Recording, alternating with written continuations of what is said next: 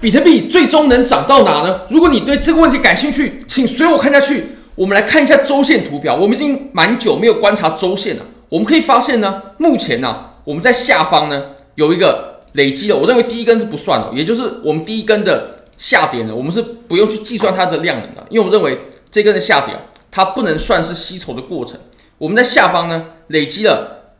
两百五十九天，那大约是六点三四个 million 的量能。那我们在上方呢，我们来看一下。当然，我认为第一根不算，因为第一根即使它是呃，它不可能是派发，或或者说呃，它不应该被计算为派发。我们在上方呢有两百一十天，其实我们从时间来看呢，它或许两百六跟两百一，哎，好像挺接近的。或者是说，哎，我们再再走个几天，再走个一两个月，它就会很接近啊。但我们可以观察呢，它的量能差距啊，它量能累积起来的差异呢，其实是非常非常大的。我们在下方有六点四个 million 左右，我们在上方呢只有二点四个 million 了，这有蛮大的距离的，已经差了非常非常多了。其实我们可以从一个方向去体现它，就是当时我们在下方的时候呢，我们在走这一段的时候啊，它的量呢其实蛮大的，因为当时的波动挺大的，就是在 FTX 事件的前后。那你可以看到我们在上方呢，虽然说它累积的时间也不小，但我们最近的行情啊，绝大多数都是横向的震荡。而且呢，范围是越来越小。那量能呢，即使天数一样，但量能呢也就不能做比较了。所以我会认为啊，即使我们接下来下破两万五的话呢，那么前低点，也就是大约在一万五千五百的位置呢，它也是不应该被跌破了。因为我们在上方呢，它并没有把我们在底部所吸筹的这个位置的筹码都给派发干净。甚至我认为啊，我们在下方插出一万五千五百这根针的位置呢。它是一个假的这种跌破，所以我认为我们真正的底部呢，箱体的底部啊，是在一万八千五左右。所以我认为啊，即使我们接下来呢跌破了两万五，那我们最低最低呢，也就是只会落在一万八千五的上方，甚至到一万八千，我认为都有难度。我认为到两万左右可能就差不多了。我认为这个是蛮核心的观点，这也是我认为为什么我们底部呢已经出现的一个蛮大的原因了。那我们可以再测量一下，其实我们在上方呢所出现的这个三重顶，我会比较偏好称它为三重顶，因为如果说是头肩的话呢，呃，你可以发现哦，头肩啊，它的头部的距离呢要比较高才行，这样我们才能说它是头肩啊。那我们左右肩跟头部的距离差不了太多的情况下，我认为称它为三重顶会更适恰一些。如果我们测量这个目标价位的话呢，它的最终跌破的价位也会在两万美金左右，那会不会到？我们就留给时间做证明。不过我认为呢，我们前低点是没有办法被跌破的，甚至我认为到一万八千五呢，就已经是非常非常极限了。那当然呢，其实对于多头或者说等待我们二零二四牛市的各位朋友们来说呢，其实我们现在啊。在越快的时间之内呢，去跌破两万五是越好的，这样我们累积的量能呢，它就会比较不不足以去跌破我们在一万八千五的这个低的位置。那如果说跌破的话，这个位置都跌破，那我们就真的还会再找一个更低的低点，然后盘面就会再重新洗盘一次。那这个是我相信是期待牛市的大家都比较不想见到的情况。那我们来看到日线呢，我们可以发现啊，其实。有一个指标，我认为在这个时候呢，它就挺适合派上用场了，就是 RSI。那 RSI 这个指标，它通常呢是在震荡行情当中会好用，它是一个震荡的指标，就是震荡的时候呢，看 RSI 真的是挺适合的。但如果说是趋势的时候呢，看 RSI 就会很不适合，或者说会一直没有抓住真正的趋势。比如说呢，你可以看到，我们在这段行情，它基本上走的是横向的震荡。那如果我们看 RSI 啊，就会非常的精确，或者说。它可以帮我们找出我们想找的位置，比如说，诶，我们当时在这个位置，它是阶段性的顶部，那你可以看到它出现了顶背离的这种信号，然后我们在三万二左右的时候呢，我们也是相对的顶部，它也出现了顶背离的信号，然后我们当时在两万五左右呢，它是相对的底部，当然这是震荡行情啊，所以我们出现了连续多个底背离的信号，那我们现在呢，你可以发现啊，我们出现了一个。顶背离的信号，那我们还可以证实一下，在趋势行情啊，RSI 真的是不应该使用的。你可以看我们当时呢，从一万五千五百一直到三万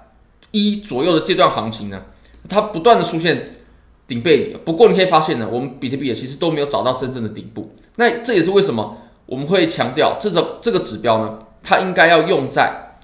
震荡的行情。那我会认为我们现在就是震荡了，除非去突破三万二，或者说跌破两万五。那当然，我们认为要突破三万二呢是很困难的，至少在短期内是很困难的。所以我会认为呢，这个顶背离的指标呢，它就是有参考价值的，或者是说呢，呃，我认为现在这个位置啊，就是呃两万九、两万九三万的位置呢，它其实离顶部呢并不会差距太多，或许它可以到最终，它或许可能可以到三万出头，或者说呃两万九千多，但我也会认为呢，现在的这个价位呢，其实离顶部就不会相差到非常非常多。好，真的哦，我们还是回下比特币盘面。那当然了，除了看指标之外呢，我们也可以对比一下两段走势的区别。我们可以看到第一段呢，当时我们在这个位置，它有一条趋势线。那当然突破之后呢，有一波行情。后面呢，我们也有一条趋势线啊，突破之后呢，它也有一波行情。我们可以仔细观察一下啊，这条趋势线呢，我们总共被压制了三次，第一次、第二次、第三次。然后我们后面呢，也有一次、两次、三次的压制。那这三次的压制呢，其实我认为它就可以做类别，或者说。我们就可以说明啊，这条趋势线它是一条有意义的趋势线。如果说只有两个点的话呢，那它的意义恐怕就呃还没有被证实。那我们可以观察一下啊，我们下方呢，当时它的区域啊，或者说它累积蓄力的这个箱体呢，它是比较小的。那我们后面呢，蓄力的箱体是比较大的。你可以发现，但是呢，我们可以观察一下涨幅。我们第一次的涨幅呢，它是非常的强劲，非常的猛烈的。我们无论从交易量，无论从 K 线的实体长度，还有 K 线的连续性、回调的幅度，都可以看得出来。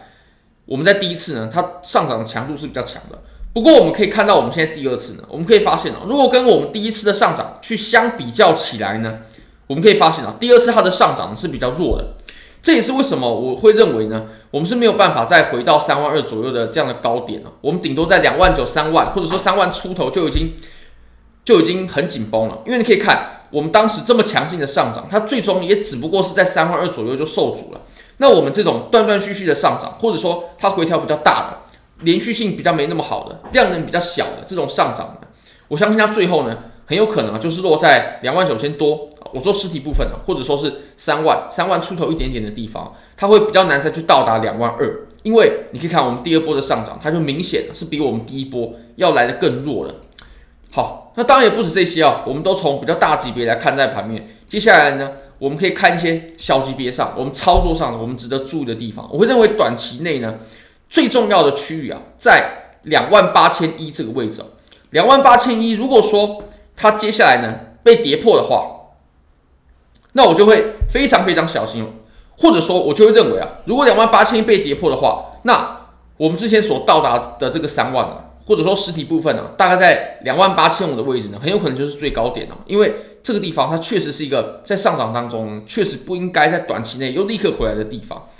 当然，在短期啊，我们必须给它多一点的震荡时间，它才能去找出最后的方向。所以，如果说回到一小时的话呢，虽然说最近啊，它。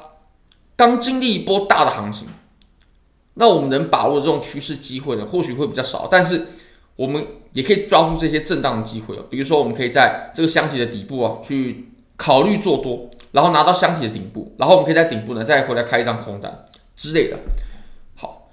非常感谢各位。如果大家想参与这些交易机会的话呢，非常欢迎你点击影片下方的 Bybit 链接。现在只要 KYC 入金一百美金。就会赠送你一千美金价值的比特币合约仓位。那 OKX 交易所，你只要 KYC 就会获得十美金的体验金，你可以拿来做交易，你可以拿来开仓，盈利了你可以直接提币走。那你只要做任意金额的交易，不管是现货也好，衍生品也好，你就可以获得二十美金的体验金，这真的非常非常优惠。而且现在呢，也有赠送 OKX 的周边，你只要注册 OKX 之后，在下方填写你的 UID，你就有抽奖资格了。不用做交易，也不用入金，完全没关系。好，非常欢迎各位可以帮我的影片点赞、订阅、分享、开启小铃铛，就是对我最大的支持。真的非常非常感谢各位，拜拜。